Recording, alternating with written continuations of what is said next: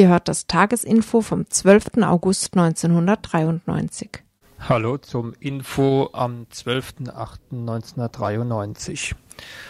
Heute gibt es mal wieder ein komprimierteres Info. Ja, wir haben verschiedene Beiträge halt wie immer vorgesehen, einen Haufen Kurzmeldungen, verschiedene längere Sachen, darunter unter anderem einen längeren Bericht über die geplanten Kürzungen im Sozialbereich.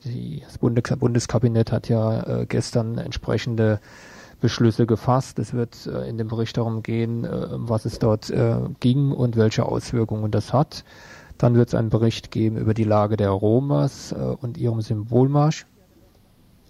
Ja, da werden wir versuchen, ein äh, Live-Interview zu führen mit den Roma. Die sind jetzt äh, im Moment da im Bodensee, na wie heißt das? In Heiligenberg und ja, wir hoffen, dass es dann klappt mit dem Live-Interview. Da gab es nämlich heute ein Gespräch mit einem Vertreter vom Landratsamt Konstanz. Es ging darum, dass die Roma ja versuchen, auf das Gelände zu kommen, wo jetzt die DGB-Jugend in Makelfingen ein Camp hat. Ab Montag wollen sie dorthin gehen, wenn die äh, DGB-Jugend dort wieder abgezogen ist. Und es wurde ihnen jetzt untersagt aus Gründen des Naturschutzes, was natürlich ähm, an den Haaren herbeigezogen ist. Wir werden aber nachher sehen, wie sich das jetzt weitergestaltet hat. Ja, darauf folgt dann ein Bericht über die äh, jüngsten Untersuchungsergebnisse im Fall Bad Klein. Da ist es jetzt so, die Staatsanwaltschaft Schwerin hat gegen zwei GSG 9 Beamte ähm, ein Ermittlungsverfahren wegen Tötung von Wolfgang Krams eröffnet. Um was es da genau geht, wird er dann in den nächsten Beitrag hören. Dann kommt Kuba. Ja, Kuba, da versuchen wir äh, zwei Nachrichten, die hier in den Medien auch unterdrückt werden, zu bringen. Es geht einmal nochmal um diesen ähm, Marsch aus den USA, wo Leute versucht haben, die Blockade zu durchbrechen. Es ist ihnen auch gelungen. Dazu nochmal ein paar Hintergründe und es geht darum, dass die Nobelpreisträgerin Rigoberta Menchú aus Guatemala sich in Kuba aufgehalten hat und was sie dort gesagt hat. Ja, und ganz zum Schluss noch was längeres, hintergründiges über Somalia. Ähm, sozusagen kurz, was für Interessen hat die UNO in Somalia? Erreichen könnt ihr uns wie immer unter der Studionummer 31028, wenn ihr von außerhalb kommt mit der Vorwahl Freiburgs 0761. Es gibt ein kleines Malheur, Moment noch.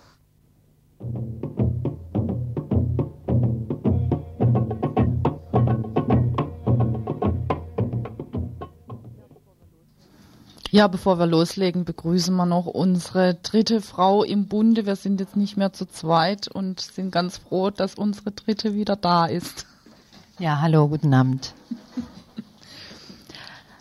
Ja, wir beginnen. Polizeischikane gegen Vietnamesen. Ungefähr 700 vietnamesische Ex-VertragsarbeiterInnen demonstrierten am Samstag, den 8. August, gegen die Durchsuchungsaktion von Polizei und Zollfahndung im Arbeiterwohnheim in der Hafemannstraße im Berliner Stadtteil Marzahn. Einige Deutsche schlossen sich spontan dem von den Vietnamesen organisierten Protest an. Die Beamten waren einige Tage zuvor am Dienstag in das von vietnamesischen Familien bewohnte Wohnheim eingedrungen und hatten es von oben bis unten durchwühlt, ohne überhaupt einen Durchsuchungsbefehl vorweisen zu können. Gesucht worden waren unverzollte Zigaretten und Raubkopien von Video- und Musikkassetten. Die Razzia dauerte von 10 Uhr morgens bis 11 Uhr nachts. In dieser Zeit durften die Vietnamesen ihre Wohnungen nicht betreten. Nicht einmal Milch für die hungrigen Kinder durften die Frauen herausholen. Zwei BewohnerInnen wurden von einem Polizeifahrzeug zusammengeschlagen. Die vietnamesischen Familien waren zu DDR-Zeiten aufgrund von Staatsverträgen zum Arbeiten gekommen und wurden nach dem Anschluss als Erste entlassen. Einer der betroffenen Vertragsarbeiter äußerte gegenüber dem Neuen Deutschland, es sei zwar zulässig, dass die Polizei Gewerbekriminalität verfolgt, die dauernden Wohnungsdurchsuchungen und Schikanen dienten aber dazu, alle Vietnamesinnen zu kriminalisieren.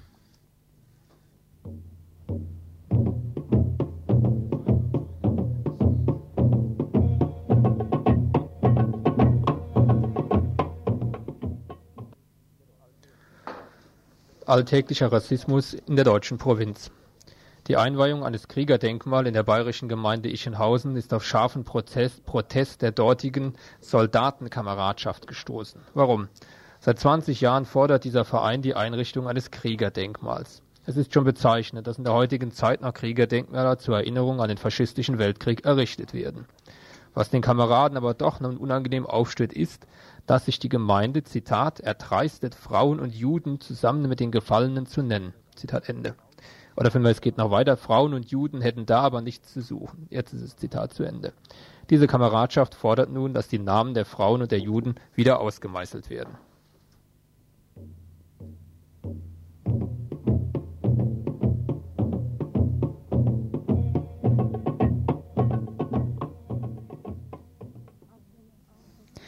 Autopsie Jamaikanerin bei Ausweisungsaktion erstickt. Das ist die Meldung und eigentlich geht es hier darum, eine 40-jährige Jamaikanerin ist Anfang August an Sauerstoffmangel gestorben, denn sie während ihrer Festnahme durch britische Polizeibeamten erlitt.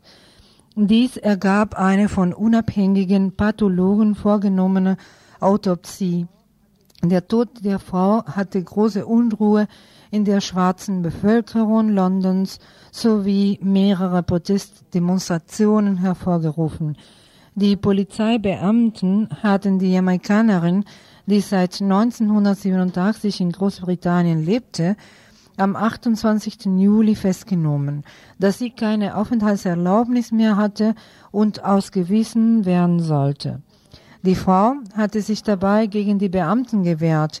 Im Verlauf der Aktion wurde sie nach Polizeiangaben bewusstlos und fiel ins Koma. Vier Tage später starb sie im Krankenhaus. Die Familie der Jamaikanerin hatte die Beamten beschuldigt, die Frau zu fest geknebelt zu haben.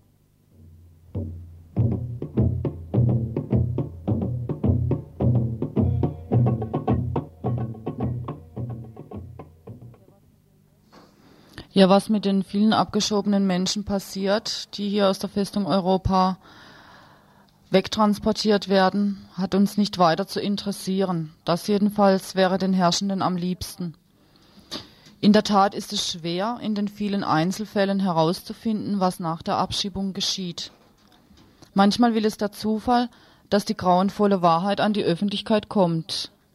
Wie jetzt im Falle der libanesischen Familie Balhas, die vor fünf Monaten aus Merzhausen in den Libanon abgeschoben wurde. Ein Freund, der sie besuchen wollte, fand die zerstümmelten Leichen.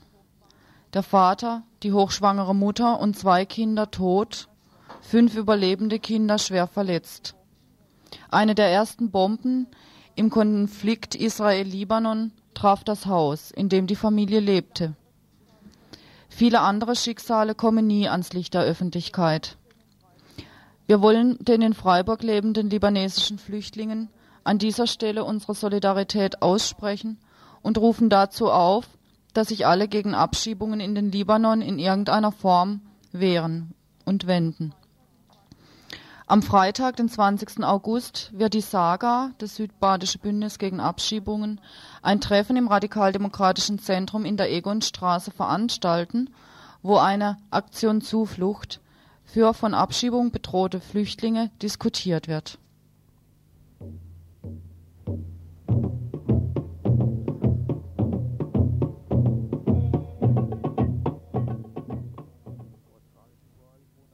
Australische Ureinwohner fordern Land zurück. In Australien haben tätliche Angriffe auf Aborigines zugenommen, seitdem Politiker der liberal-konservativen Opposition Landwirte und Bergwerksgesellschaften gegen die vom Obersten Gerichtshof generell verfügte Rückgabe des den Ureinwohnern weggenommenen Landbesitzes plädiert hatten. So versetzten junge Weiße den beiden 16-jährigen Söhnen des schwarzen Aktivisten Gary Foley in Melbourne auf der Straße schwere Schläge. Einer musste in ein Krankenhaus gebracht werden. Die Angriffe wie auch das sich häufende Anpöbeln von Aborigines werden als Reaktion auf eine Rede des Regierungschefs des südöstlichen Bundeslandes Victoria, Kenneth, angesehen, in der dieser behauptet hatte, privater Landbesitz sei nach der Grundsatzentscheidung des obersten Gerichtshofs vor dem Zugriff der schwarzen Minderheiten nicht mehr geschützt. Ein Teil der Presse bezeichnete diese Äußerung als eine vorsätzliche Provokation der Aborigines. Ein Sprecher der Schwarzen erklärte, sie fühlten sich in letzter Zeit auf der Straße nicht mehr sicher. Mehr als 400 Delegierte von Aborigines aus allen Teilen Australiens beschlossen auf einer Tagung bei der nordaustralischen Ortschaft Catherine, Australien beim Internationalen Gerichtshof in Den Haag zu verklagen, wenn ihnen trotz des Gerichtsbeschlusses ihr rechtsmäßiger Landbesitz vorenthalten bleiben sollte. Sie warfen der australischen Bundesregierung eine Verletzung der Menschenrechte vor, indem sie dem Druck der Bergwerksunternehmen und Farmer nachgegeben und den Aborigines ein Vetorecht gegen die Nutzung des von ihnen beanspruchten Grund und Bodens für wirtschaftliche Zwecke verweigert hatte. Den Nachkommen der schwarzen Ureinwohner bleibe daher nur die Möglichkeit, ihre Interessen durch Verhandlungen mit Landwirten oder Minenunternehmer oder durch Einspruch bei einem Landtribunal wahrzunehmen die Aborigines verlangten auf ihrer Tagung eine Reform des Landrechts, wobei sie ihre Besitzansprüche mit Vorrang behandelt haben wollen. Auf der anderen Seite bestehen auch die Bergwerkskonzerne auf einer Reform, um ihre Rechte zu schützen und zu verhindern, dass ihnen die Schwarzen den Minenbesitz streitig machen und eine Einstellung des Betriebes erwirken können. Geschehe nicht, so sei ihr Schicksal ungewiss und es müsse damit gerechnet werden, dass im Bergbau nicht mehr investiert wird Ihr hört das Tagesinfo vom 12. August 1993.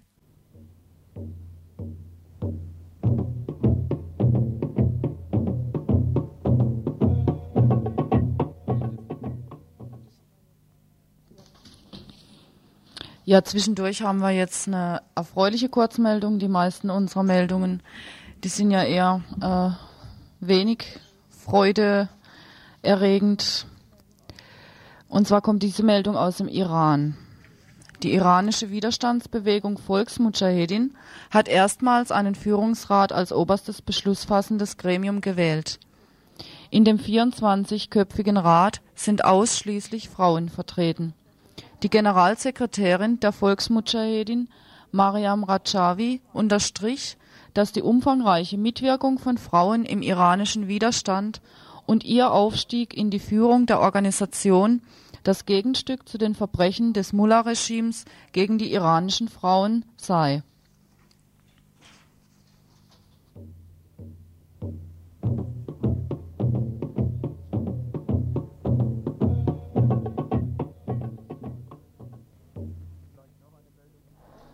Vielleicht noch eine Meldung, die sich ein wenig angenehmer anhört, und zwar reiche Russen sind in Russland unbeliebt.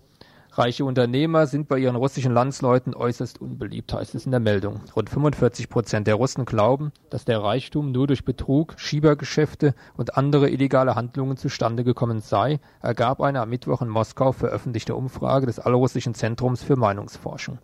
Jeder zehnte Bürger meint, dass Schmiergelder die entscheidende Rolle gespielt hätten. Das von den Befragten in mehreren russischen Städten skizzierte Porträt eines erfolgreichen russischen Geschäftsmannes ähnelt dem eines Straßenräubers. Als typische Eigenschaften eines Unternehmers werden Raffgier, Unehrlichkeit und Abenteurertum genannt. Nur 12 Prozent der Bürger beurteilten die Geschäftsleute positiv. Na Prost denn.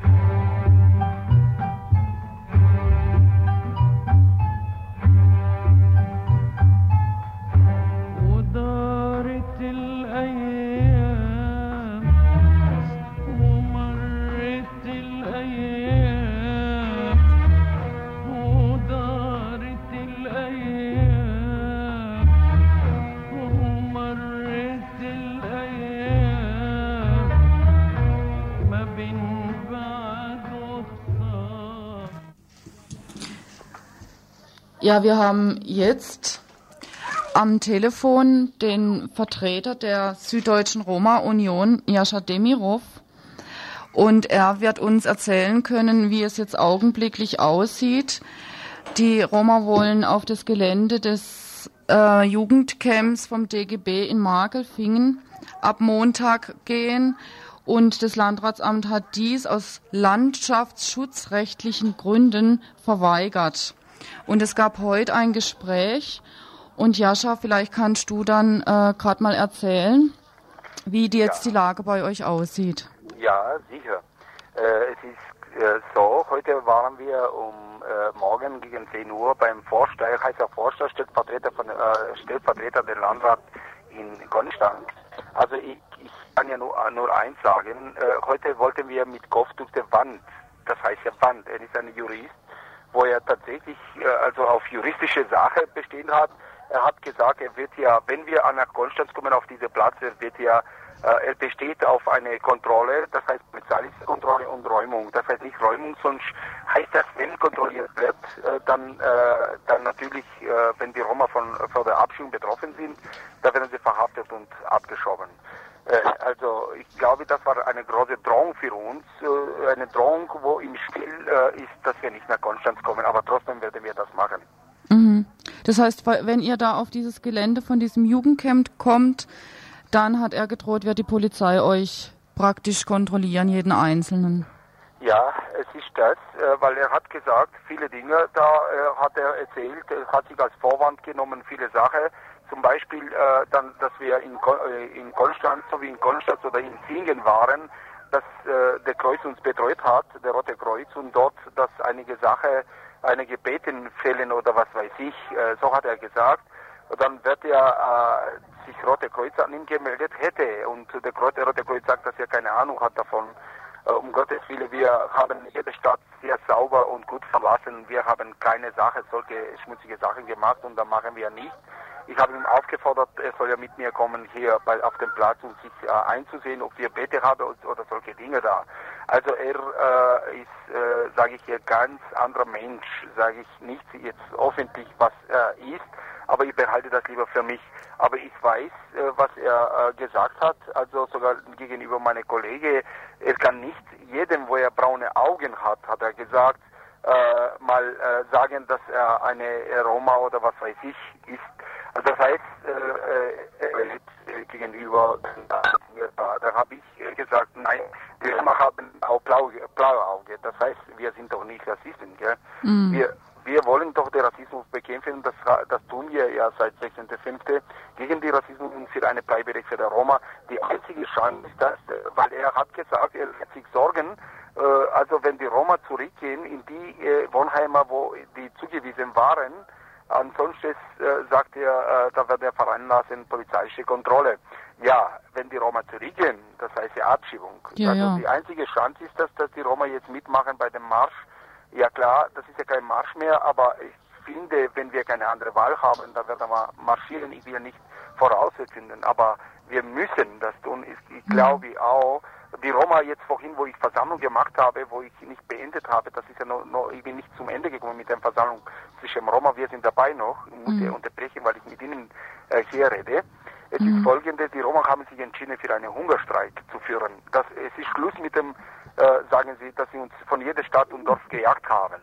Mhm. Also wir werden Hungerstreik machen gegen diese Landratvorstand äh, oder Vorster, wie heißt er, Vorsteher heißt er, Stellvertreter der Landrat, mhm. weil er uns so eindroht und so solche Sachen. Äh, also den DGB ist bereit, äh, uns dort zu lassen. Natürlich, wir haben Gespräche geführt, aber die Entscheidung von dem äh, DGB, das fällt ja noch äh, richtig heute, heute Mittag. Das mhm. wissen wir nicht, wie es weitergeht. Also wir sind verzweifelt, wir wissen nicht wohin. Also es ist ja Jagung von jedem, Unterstützung bekommen von jedem Politiker und alle andere Politiker, weil wir sind schon international bekannt, diese Gruppe, dass wir seit drei Monaten unterwegs sind beim Gewitter und alles Schlechtes, gell? Mhm. Also Appell an alle Politiker, bitte schließen Sie sich ein und helfen Sie diesen armen Menschen. Abschiebung bedeutet, dass dort, ich kämpfe ja seit drei Monaten für sowas. Mhm. Hallo?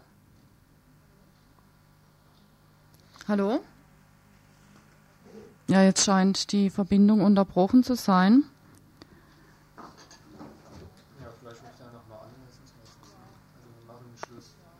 Ja, ja, machen wir erstmal Schluss vielleicht. Jetzt. Nee. Ja, jetzt ist er weg. Ja, also die Lage scheint sich dort zuzuspitzen. Die Drohungen von Seiten des Landratsamtes in Konstanz sind ja eindeutig. Ähm, ja, wir können jetzt an der Stelle nur auffordern, unsere Zuhörer und Zuhörerinnen, dass sie die Roma weiter unterstützen, ähm, die und versuchen auch vielleicht auf Politiker und Politikerinnen einzuwirken, dass sie dort gegenüber diesem Landratsamt in Konstanz Stellung beziehen für die Roma. Ihr hört das Tagesinfo vom 12. August 1993.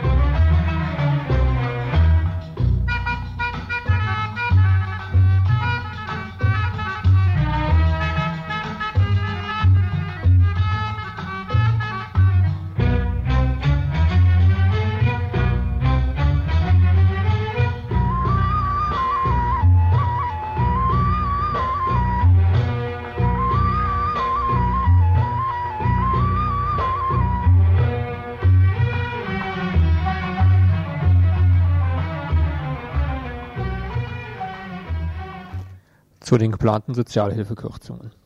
Mit massiven Eingriffen ins soziale Netz hat das Bundeskabinett am Mittwoch die erste Runde der Sparaktion 1994 absolviert. Darin enthalten sind die Leistungskürzungen für Arbeitslose um drei Prozentpunkte und für die sonstige Arbeitsförderung im Umfang von 13,7 Millionen Mark 1994 aber auch 1,2 Milliarden jährliche Einsparungen beim Kinder- und Erziehungsgeld, eine Nullrunde von Mitte 94 bis Mitte 95 für die Sozialhilfeempfänger sowie Einsparungen bei den Zivildienststellen und der Wegfall des Schlechtwettergeldes. Schon jetzt steht fest, wenn der Bundestag im Herbst diese Pläne der Bundesregierung unverändert in Kraft setzen sollte, wären dies die schroffsten Sozialkürzungen seit den 30er Jahren.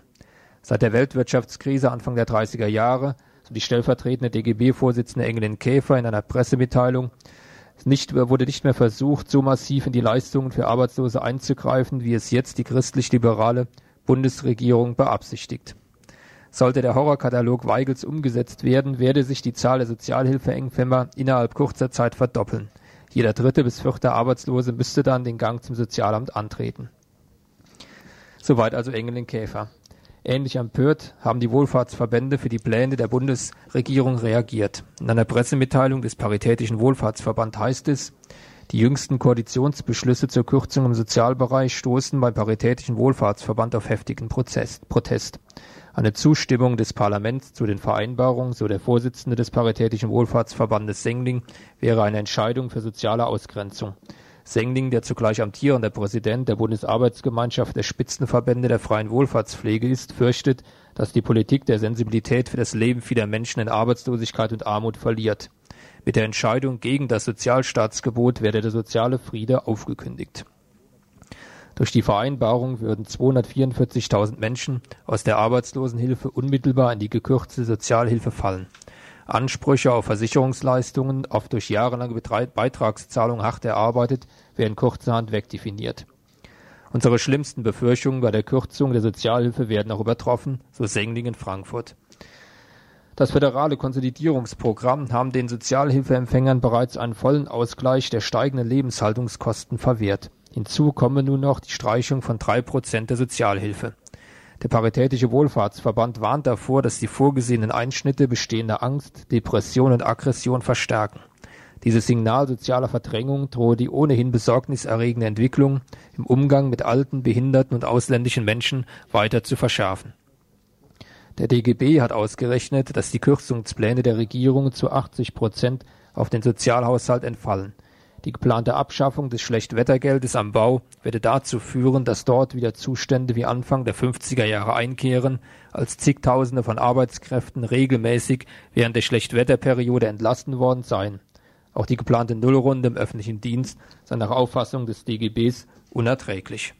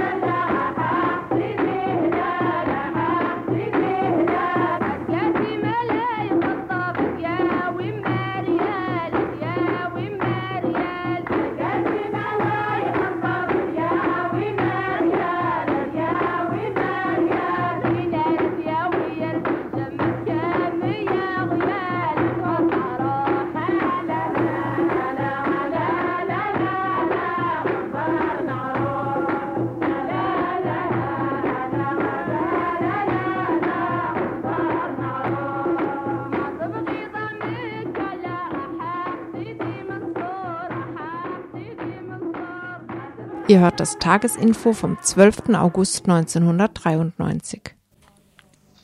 Ja, jetzt vielleicht noch ein Nachtrag äh, zu, der, zu dem vorherigen Bericht zu den sozialen Kürzungen. Das sollte doch bedacht werden, dass es völlig unklar ist, was das für die ausländischen Kollegen und Kolleginnen bedeutet. Denn äh, die Arbeitslosen, die dann in die Sozialhilfe kommen, Sozialhilfebezug heißt für Ausländer und Ausländerinnen oder kann für Ausländer und Ausländerinnen Ausweisung bedeuten. Das heißt, da wird sich auch in dem Bereich wieder über diese Hintertür einiges verschärfen. Ein anderes Thema, Bad Kleinen. Nach neuesten Meldungen hat die Schwerige, Schweriner Staatsanwaltschaft ein Ermittlungsverfahren gegen zwei GSG 9 Polizisten angestrengt, die an den Schusswechsel in Bad Kleinen beteiligt waren. Die Eltern von Wolfgang Grams haben über ihren Anwalt Straffanzeige gegen die G9-Leute angestrengt. Es handelt sich bei den zwei Polizisten um diejenigen, die zuerst bei dem schwer verletzten Wolfgang Grams waren. Nicht genannte Sicherheitsbeamte haben aber im Laufe des Tages diese Meldung dementiert. Das Verwirrspiel um die Affäre in Bad Kleinen wird also munter weitergespielt.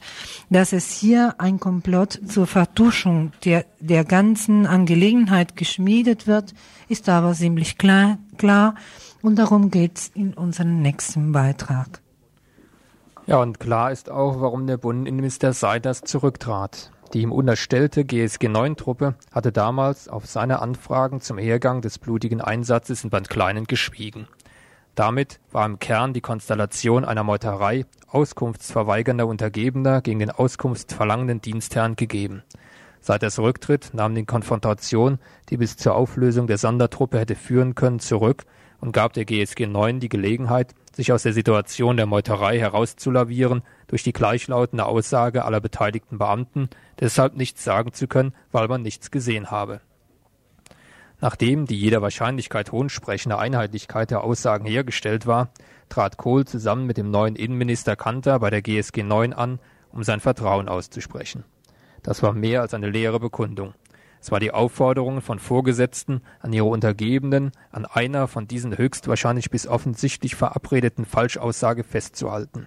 Für die GSG 9 bedeutet der Kanzlerbesuch, dass niemand gegen die Sache irgendwelche Karriereprobleme zu fürchten hat, sondern dass der Kanzler ihren Rechtsbruch als Treue zu höheren Werten und ihre Lügen als Liebe zu einer höheren Wahrheit zu würdigen weiß. Nach den Vorstellungen der Regierung soll der Forderung nach Aufklärung des Todes von Wolfgang Krams mit den Aussagen der GSG 9ler ausreichend Genüge getan sein. Es besteht Übereinstimmung, wertet sie ein noch zurückhaltender Zwischenbericht des Innenministeriums, dass auf, liegen, dass auf den liegenden Krams nicht mehr geschossen worden sei. Zitat Ende.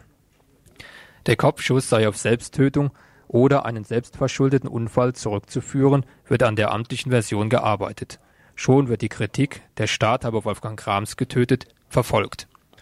Bleibt es beim gegenwärtigen Stand, keiner sah nichts, Vertuschung des Tathergangs durch vereinheitlichte Falschaussagen, werden die Rückwirkungen auf die Sicherheitskräfte gravierend sein. Es wird sich in ihnen als allgemeine Auffassung herausbilden, dass es im eigenen Interesse sei, in schwierigen Situationen Zeugen nicht am Leben zu lassen. Die Regierungskoalition hat sich besonders durch das Verhalten von Kohl und Kanter mit dem Bestand der GSG 9 verkettet. Diese Männer haben sich mit jenem Verbrechen öffentlich identifiziert. Als nächste schuldhaft verwickelt wird Justizministerin Leuthäuser-Schnarrenberger. Lässt sie nicht wegen des begründeten Verdachts der Verabredung zur Falschaussage ermitteln, dann beteiligt sie sich am Komplott. Die gegenwärtige Entwicklung macht die Forderung nach Auflösung der GSG 9 zu einer hochaktuellen Frage. Nur so kann ihr Korpsgeist gebrochen, nur so kann der Tod von Wolfgang Krams aufgeklärt werden. Zur Unterstützung in dieser ganzen Angelegenheit entwickeln sich jetzt verschiedene Aktionen. Zum Beispiel können wir auch berichten über eine äh, Postkartenaktion für Birgit Hogefeld und den Gefangenen aus Raff und Widerstand. Es gibt jetzt eine Zusammenarbeit der Berliner Künstlergruppe Minimalclub und der Landes, äh, der, der, des Landesjugendvorstand der IG Medien in Berlin-Brandenburg, die eben diese gemeinsame Postkartenaktion gestartet haben. Sinn der Aktion sei, dass alle Interessierten mit einer Postkarte an den zuständigen Ermittlungsrichter beim Bundesgerichtshof Dr. Bayer gegen die Isolations- und Sonderhaftbedingungen der Gefangenen aus Raff und Widerstand protestieren und die sofortige Rücknahme des besonders scharfen Haftstatuts gegen Birgit Hogefeld fordern, so dass so der Landesjugendvorsitzende Fischer anlässlich der Vorstellung der Aktion. Fischer wies auch darauf hin, dass, Zitat, das Haftstatut von Birgit Hogefeld mit das härteste sei, das jemals gegen eine Gefangene in der BRD erlassen worden sei. Zitat Ende. Die Postkarte hat nun folgenden Text.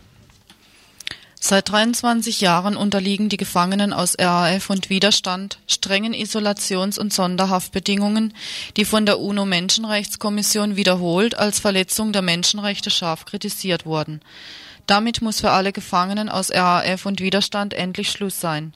Sie haben gegen Birgit Hogefeld ein Haftstatut erlassen, das härterster Ausdruck genau dieser Isolations- und Sonderhaftbedingungen ist und veranlasst, dass sie in völlig leeren Hochsicherheitstrakt Bielefeld-Brackwede total isoliert wird. Zugleich machen sie jede Sendung von Zeitungen, Büchern, Kopien etc. völlig unmöglich. Ich fordere mit meiner Unterschrift, mit den Isolations- und Sonderhaftbedingungen für alle Gefangenen aus RAF und Widerstand endlich Schluss zu machen. Birgit Hogefeld muss sofort nach Frankfurt zurückgebracht werden und dort mit den anderen Gefangenen aus RAF und Widerstand zusammenkommen können. Diese Postkarten können bei dem Landesjugendvorstand der IG Medien in Berlin bestellt werden. Adresse ist ähm, Berlin 10997, Fuhlstraße 5, aber die Adresse kann natürlich wie immer hier im Radio Dreieckland nochmal nachgefragt werden.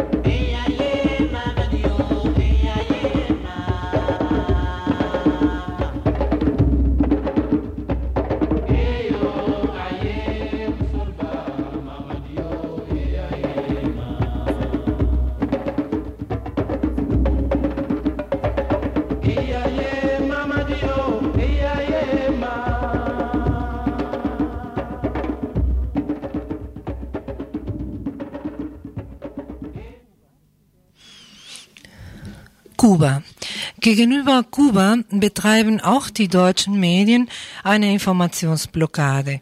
Lediglich Meldungen, die den baldigen Tod des Inselsozialismus bestätigen, werden veröffentlicht. RDL dagegen versucht, unterdrückte Informationen zu Kuba an die Hörerinnen zu bringen. Im Folgenden eine Meldung zu einem Solidaritätsmarsch aus der USA, der die Blockade bewusst durchbrochen hat. Dafür kann es übrigens zehn Jahre Knast in den USA geben. Vor zwei Wochen telefonierten wir live mit einem Teilnehmer des Marsches.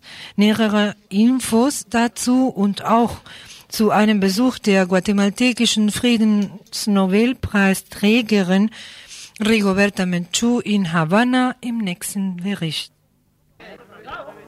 Están llegando la gente del conjunto, son 14, compadre. Vamos, vamos a ver, vamos a verle que toquen. Vamos a ver. Sí, pero que me toquen a vayamos en coche, que después de vayamos, caballero. Sí, después de. Lo que pasa es que los instrumentos no han llegado. No, pero como quiera, así mismo, sin instrumento. Así mismo. vamos, Así mismo. Sí, sí, sí. Vamos a ver.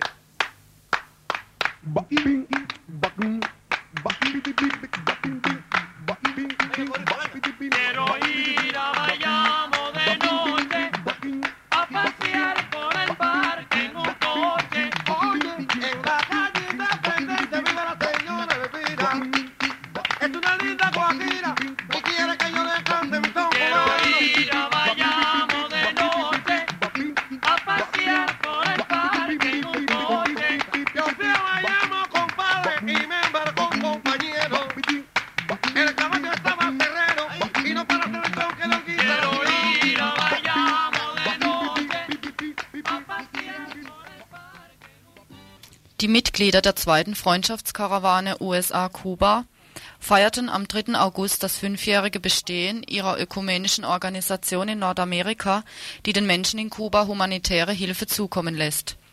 Diese religiöse Gruppe wurde 1988 von dem Schwarzen Lucius Walker gegründet, um die Solidarität zwischen den USA und den Ländern El Salvador und Nicaragua zu bekunden. Die Organisation hat ihre Arbeit auf Kuba ausgeweitet, um Bewusstsein bei den NordamerikanerInnen dafür zu bilden, dass die seit 34 Jahren verhängte Wirtschaftsblockade über Kuba aufgehoben werden soll. Im November letzten Jahres startete die erste Karawane in Richtung Kuba. Die zweite Karawane fuhr am 14. Juli von verschiedenen Städten in den USA und von drei kanadischen Städten aus los, um am 26. Juli in der te texanischen Grenzstadt Laredo anzukommen. Während ihrer Tour durch mehr als 120 Städte dieser beiden Länder erfuhren die TeilnehmerInnen der Karawane Unterstützung von der nordamerikanischen Bevölkerung, sie wurden aber auch mit der Aggression ultrarechter US-KubanerInnen konfrontiert. Die zweite Karawane sammelte mehr als 100 Tonnen Medizin, Computer, Nahrungsmittel und Busse. All dies wurde mit der Erlaubnis der US-Behörden aus den USA ausgeführt. Nur für einen Schulomnibus, der einem Altersheim übergeben werden sollte, verweigerten die Behörden zunächst die Ausfuhr, willigten aber schließlich ein, nachdem die 14 Insassinnen des Fahrzeugs, darunter auch Walker, am 29. Juli in einen Hungerstreik traten. 20 weitere Mitglieder der Gruppe blieben aus Solidarität vor Ort, um die Streikenden zu unterstützen. Der andere Teil der Gruppe, ungefähr 270 Personen, brachte die Fracht bis zum mexikanischen Hafen Tamapico und verschifften sie auf das Motorboot Pina del Rio, das am 8. August in Kuba ankommen sollte. Präsident Fidel Castro, der die Teilnehmerinnen der Karawane am 1. August auf dem internationalen Flughafen José Martí empfing, sagte, dass die KubanerInnen der Gruppe, der Gruppe sehr dankbar sein sollten und dass diese Aktion eine der besten gegen die Handelsblockade sei. Ihr hört das Tagesinfo vom 12. August 1993.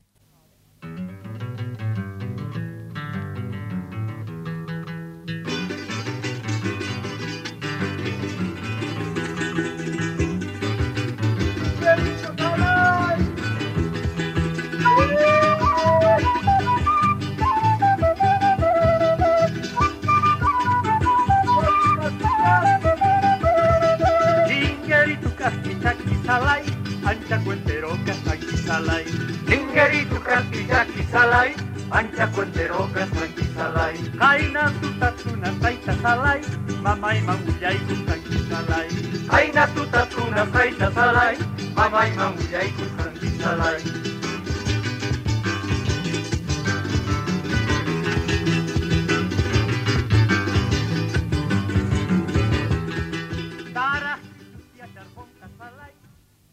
Wir bleiben weiter bei Kuba.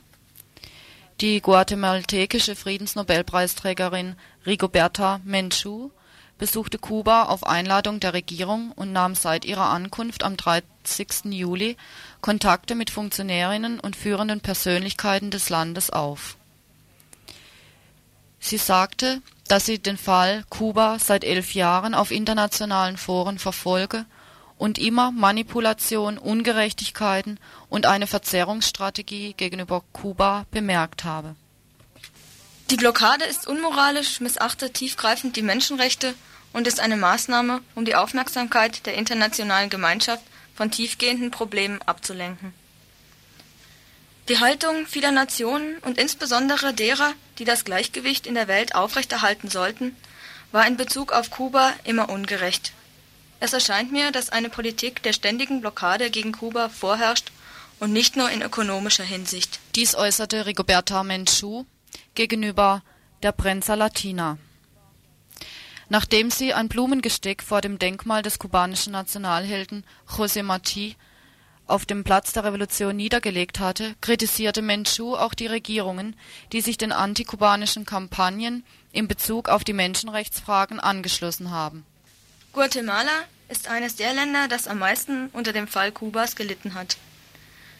Guatemala stand bei der Analyse der Menschenrechtssituation weltweit auf Platz 12 der Liste der UNO-Menschenrechtskommission, die jährlich in Genf zusammentritt. Guatemala wurde dann von der Liste der Länder mit permanenten und systematischen Menschenrechtsverbrechen gestrichen und durch Kuba ersetzt, um Maßnahmen gegen Kuba einzuleiten.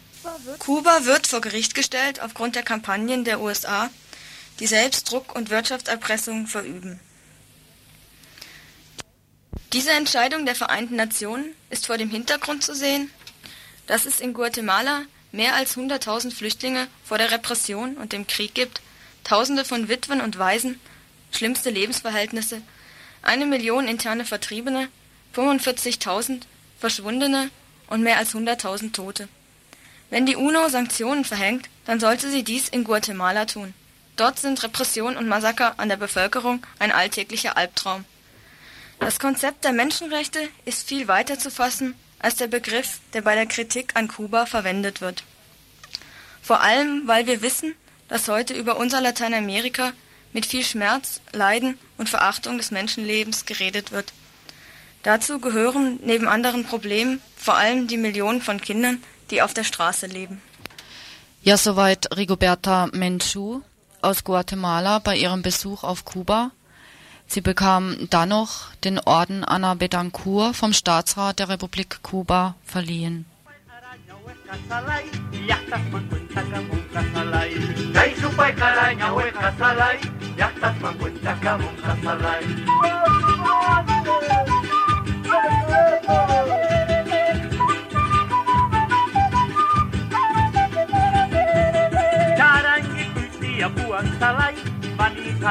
ay salay Karangi tuy dia buang salay Mani karamanta ay salay Puerdita simpit kapuang salay Justi manta ay salay Puerdita simpit kapuang salay Justi manta ay salay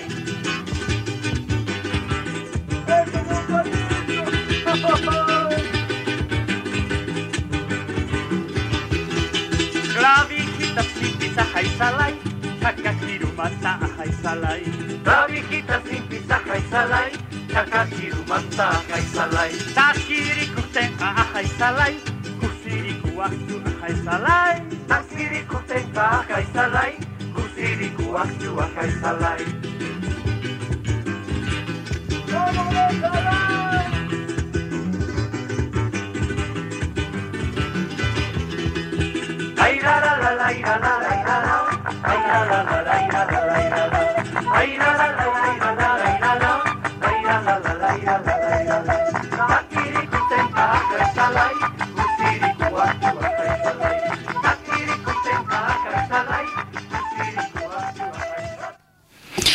Ja, zu Kuba noch eine kurze Meldung. Und zwar wird am 16. Oktober eine bundesweite Demonstration stattfinden in Bonn. Und zuvor gibt's hier in Freiburg auch noch eine Veranstaltung am 6. September mit Horst Egerhard Groß. Das ist ein Mitglied vom, äh, von der Freundschaftsgesellschaft BRD Kuba. Den Ort werden wir noch bekannt geben. Und zu unserem letzten Beitrag, Somalia. Sieben Somalis wurden Mittwochnacht durch einen Angriff eines US-Hubschraubers getötet, nachdem sie den Hubschrauber beschossen hatten.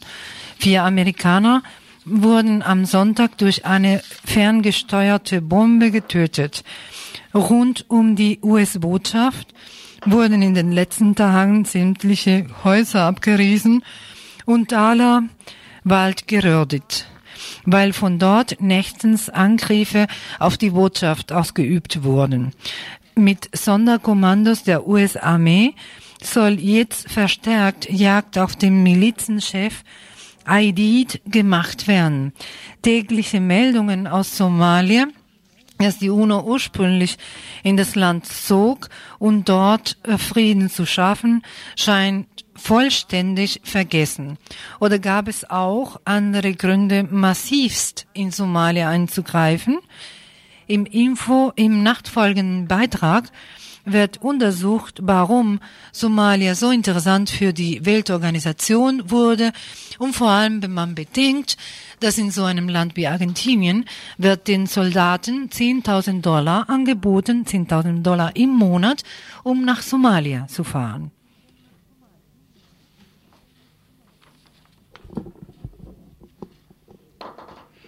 Was sucht die UNO in Somalia? Was wussten wir denn eigentlich vor Jahren über Somalia? Einige Schlagwörter mögen es sein. Mogadischu stand für den Sturm einer GSG-9-Mannschaft auf eine gekaperte Lufthansa-Maschine. Dann und wann erschien der Name des Diktators Said Barre in den Medien. Schließlich folgten die Bilder von den hungernden Menschen, die von Dürrekatastrophen heimgesucht, von Kämpfen im Grenzgebiet gepeinigt und von Familien, die vom Bürgerkrieg zerrissen wurden. Ein Bürgerkrieg, der zunächst gemeinsam gegen den Diktator, nach seinem Sturz aber gegeneinander geführt wurde. Schon vor 20 Jahren gehörte Somalia nach den Kriterien der UNO zu den ärmsten Ländern der Erde war jedoch auf bescheidenem Niveau in der Lage, sich selbst zu versorgen und zu exportieren. Seither wurden zeitweilig Viehherden und Ernten, selbst das Saatgut durch Dürre und plündernde Soldaten vernichten, vernichtet. Dies mag ein Stück weit erklären, warum die Kämpfe im Inneren oft unerbittlich geführt werden. Wer im Kampf um Machtpositionen unterliegt, der muss befürchten, dass er und seine Bevölkerungsgruppe von den Überlebensquellen ausgeschlossen bleibt. Freilich gibt es genügend andere Länder, die in vergleichbar schlechter Lage von verheerenden inneren Kämpfen geprägt sind, ohne dass die Weltöffentlichkeit oder gar die Organe der Vereinten Nationen hiervon ein Aufhebens machen. Warum interessiert die UNO gerade in Somalia? Ein Störenfried gegenüber seinem Nachbarn ist Somalia nicht. Zwar sind die Grenzen unverkennbar mit kolonialistischem Lineal gezogen, aber die nomadische Grenzbevölkerung kümmerte sich um dererlei Kinkerlitzchen ohnehin nicht, und wenn auch die angrenzenden Staaten Vorstellungen von einem Staat aller Somalis, die bis weit in Äthiopien und Kenia leben, mit Argwohn betrachten, waren die Spannungen zu anderen Staaten seit dem Ende des Ogadenkrieges 1977 doch gering. Weder die UNO noch die westlichen oder östlichen Staaten machten Ziad Barre jemals ernste Schwierigkeiten. Zunächst rüstete die Sowjetunion das Land auf und errichtete militärische Stützpunkte. Ab 1977 übernahmen die USA diese Funktion. Deutschland bedankte sich für die Unterstützung des GSG-9-Sturmes auf die Lufthansa-Maschine Landshut mit einer verstärkten Ausbildung der Polizei des Diktators und mit Entwicklungshilfeprojekten. Selbst als er, der, Som der somalische Diktator Siad Barre, die nordsomalische Stadt Hargeisa bombardieren ließ, war keine Kritik zu vernehmen.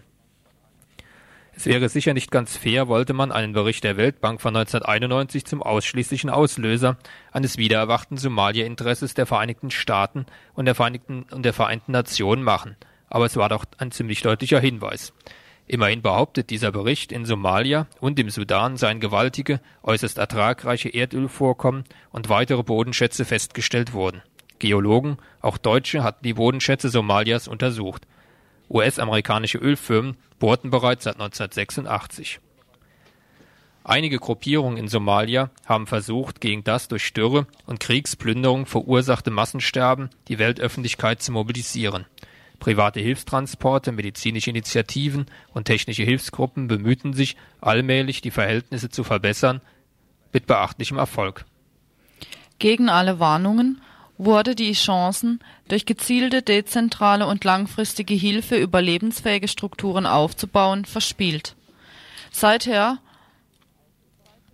nee, sehr überraschend fand hingegen im Sommer 1992 ein Vorstoß internationaler Resonanz, massive Hilfslieferungen nach Mogadischu einzuleiten.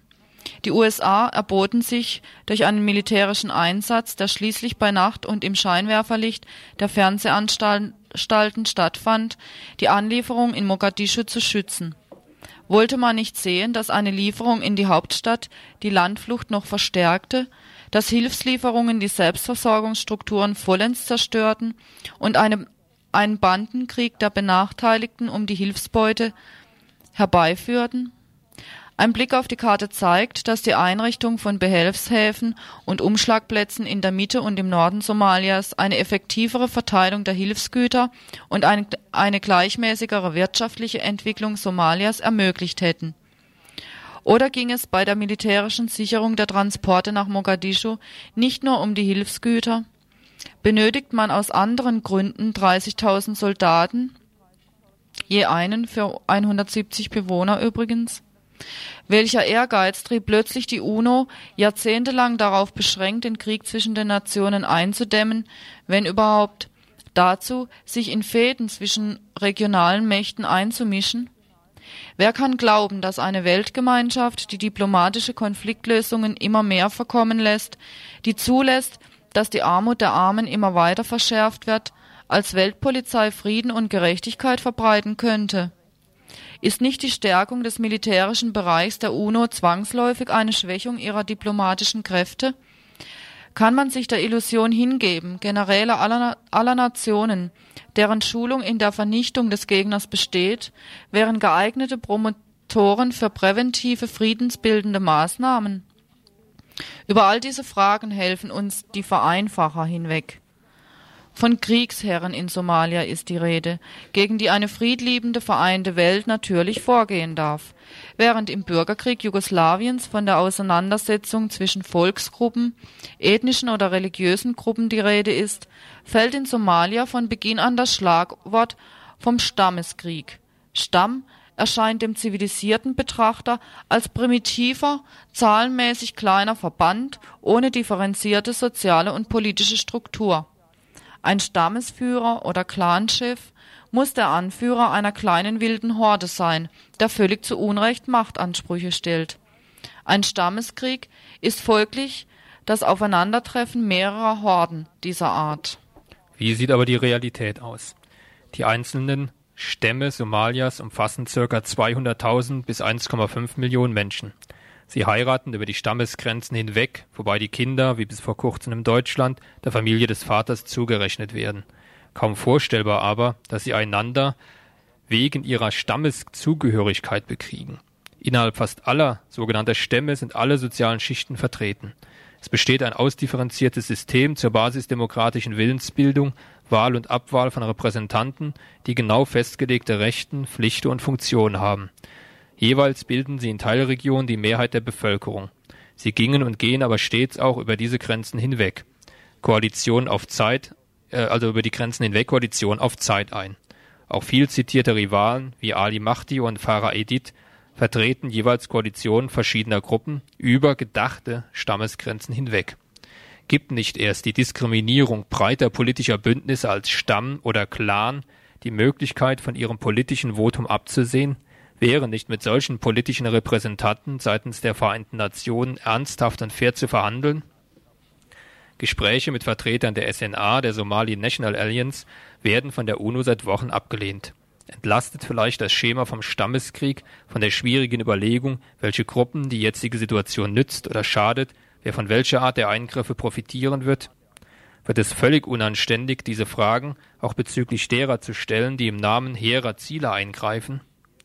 Wäre die Brutalität des Eingriffs, das Schießen von UN-Soldaten auf waffenlose Demonstranten, die Zerstörung des Radiosenders und das Beschießen des Dick-Fair-Krankenhauses in Mogadischu möglich, wenn nicht ein ignorantes und herabwürdigendes Feindbild zuvor aufgebaut wäre?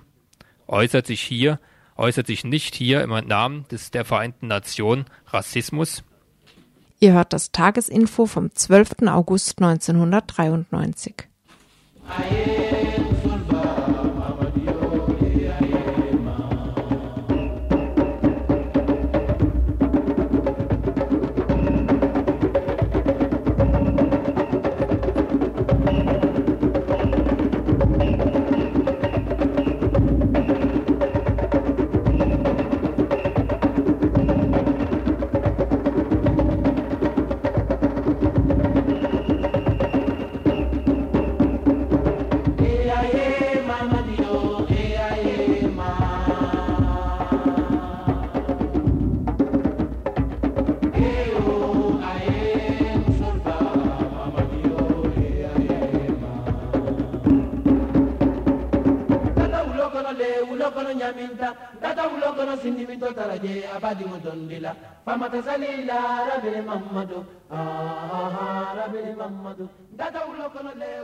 ñaminta So, kommen wir wieder zum Ende vom Info, bleiben zum Schluss noch die Veranstaltungshinweise. Da gibt's gleich heute Abend eine Veranstaltung. Wir hatten ja schon heute Mittag in dem aktuellen Info, in der aktuellen halben Stunde angekündigt, dass wir heute Abend im Info ein Interview machen würden mit Vertretern der Kali-Kumpel aus Bischofferode. Das hat jetzt leider nicht hingehauen, das habt ihr ja mitbekommen. Das lag daran, dass die Kumpels halt auch viel zu spät erst in Freiburg angekommen sind. Interview war so nicht mehr möglich, aber es findet ja heute Abend eine Veranstaltung statt mit diesen Kali-Kumpels aus Bischofferode. Und zwar findet das Ganze statt um 20 Uhr im Radikaldemokratischen Zentrum in der Egonstraße 54. Kali-Kumpel aus Bischofferode in Freiburg. Ja, und dann noch ein Veranstaltungshinweis, da geht es um die Rudolf Hess äh, Gedächtnismärsche, die die Rechten vorhaben. Die Rechten mobilisieren weiterhin trotz des Verbotes und aus diesem Grund ruft auch das Antiverbündnis Wiesbaden weiter für eine Gegendemo am Samstag in Wiesbaden auf. Treffpunkt für alle Antifaschistinnen ist die Reisiger Anlage gegenüber dem Hauptbahnhof um 10 Uhr. Ja, und Samstagabend gibt's dann hier das Hoffest, das habt ihr wahrscheinlich schon mitgekriegt. Also ab nachmittags mit Kinderfest, morgens ab 10 Uhr schon mit ähm, mit, mit Flohmarkt und abends gibt's hier dann alle möglichen Unterhaltungssachen. Äh, es wird kein Eintritt verlangt, also kommt zahlreich am Samstag hier zum Hoffest auf das Greta-Gelände. Ja, und das war jetzt mal wieder das Info. Verantwortlich waren wir drei. Und bis morgen wieder, dann, wenn es wieder heißt. Tagesinfo von Radio Dreieckland.